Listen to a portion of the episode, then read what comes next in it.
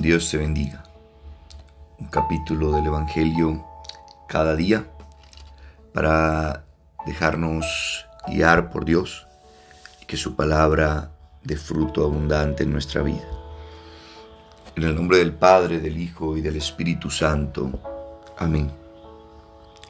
Amado Señor, te pedimos la fuerza de tu Espíritu Santo para que seamos esa tierra fértil donde tu palabra da fruto abundante.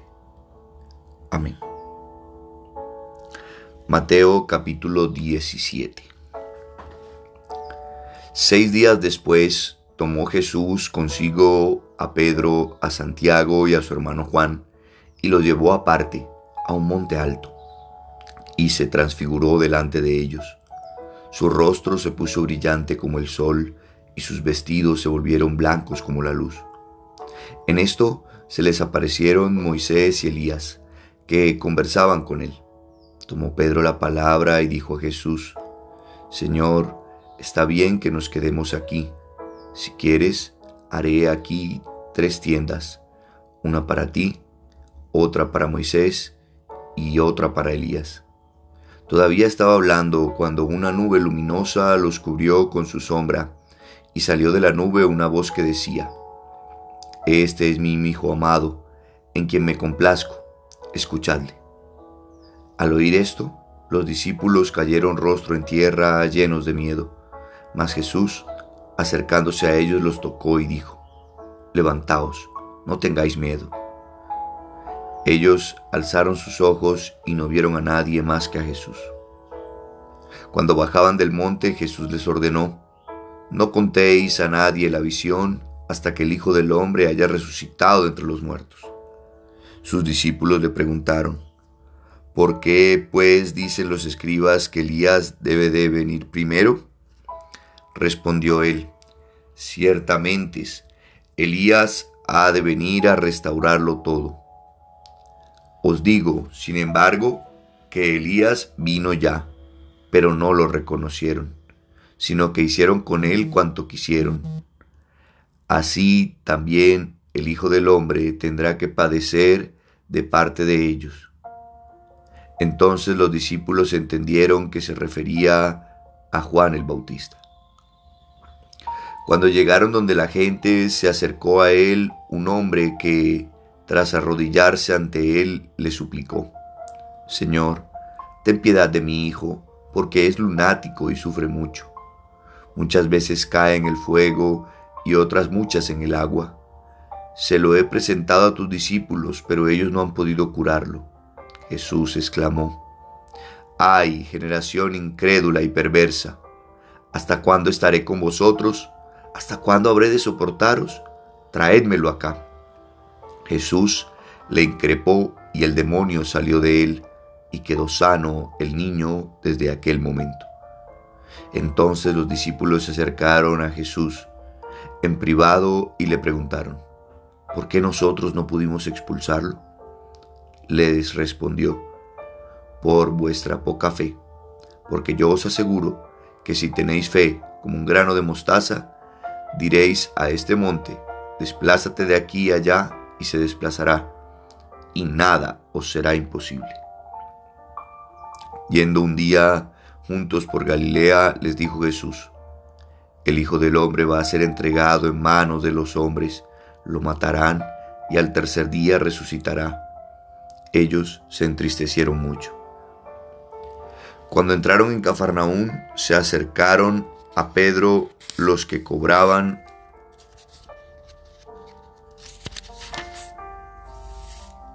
las didragmas y le preguntaron, ¿no paga vuestro maestro las didragmas? Respondió él, sí. Cuando llegó a casa se anticipó Jesús a decirle, A ver, ¿qué te parece, Simón? ¿De quién cobran tasas o tributo los reyes de la tierra?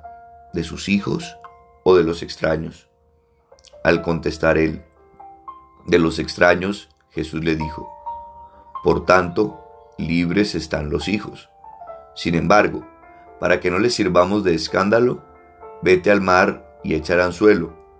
coge el primer pez que salga, ábrele la boca y encontrarás un estáter.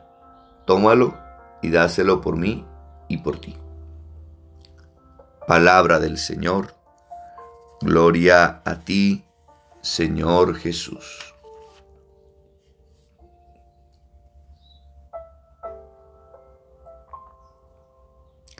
Hermanos, inicia este capítulo 17 del Evangelio de San Mateo con la narración de la transfiguración.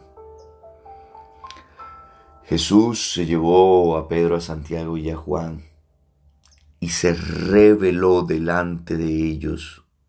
Les mostró un anticipo de su gloria. Qué bueno es poder experimentar, poder descubrir la gloria de nuestro Señor. Pedro tuvo que exclamar, Señor, qué bien se está aquí. Quedémonos aquí, Señor. Cuando estás en la presencia de Dios, tu alma se llena de gozo, se llena de paz. Y aquella voz del cielo, fuerte, este es mi Hijo, en quien me complazco. Escuchadle. Hoy que escuchemos las palabras de Jesús. Hoy que las palabras de Jesús hagan eco y transformen nuestra vida por completo.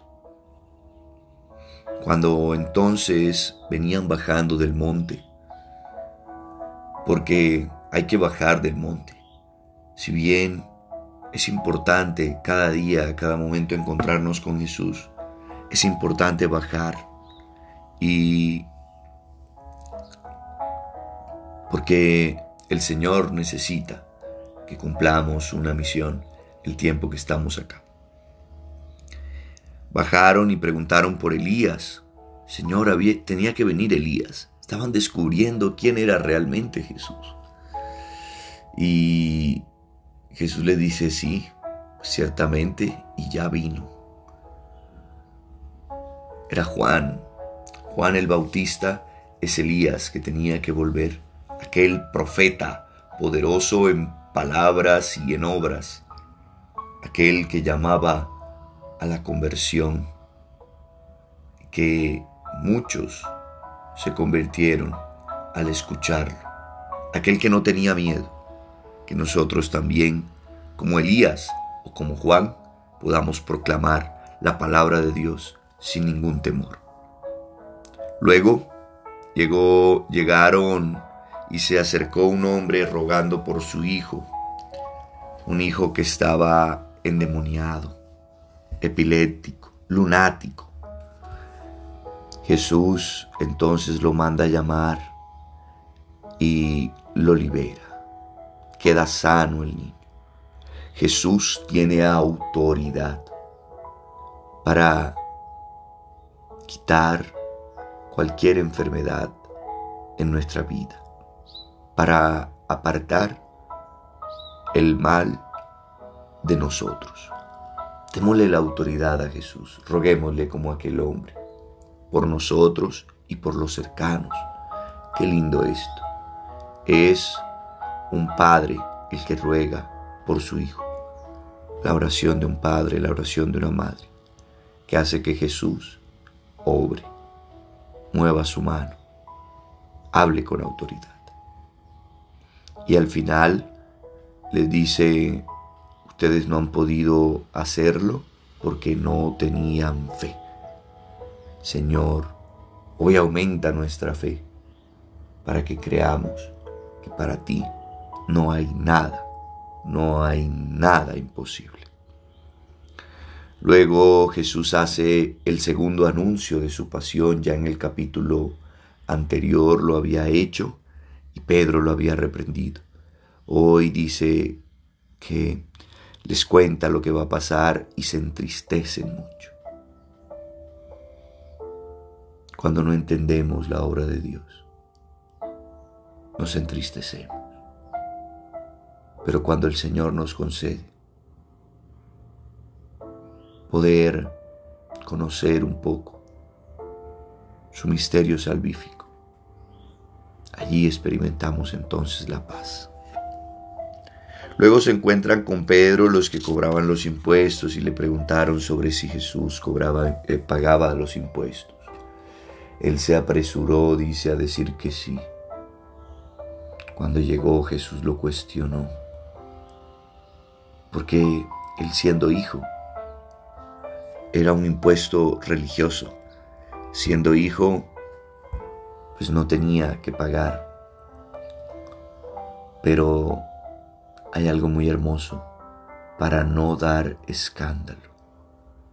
Que el Señor nos permita no ser escándalo, no ser piedra de tropiezo para otros que van detrás de nosotros en la fe. Podamos dar un testimonio como el que Jesús quiso darlo, que sin tener que pagar el impuesto lo pagó. También podríamos aunque no ese es el contexto, podríamos llevarlo a cumplir también con nuestros deberes de Estado, con nuestros deberes eh, con el Estado, nuestros impuestos, ser responsables. El Señor nos da para cumplir. Ábrele la boca al primer pez y ahí encontrarás para pagar por ti y por mí, le dice Jesús. Hoy confiemos en el Señor que Él nos dará todo lo necesario para cumplir y para ser un buen testimonio para los que nos rodean. Dios te bendiga.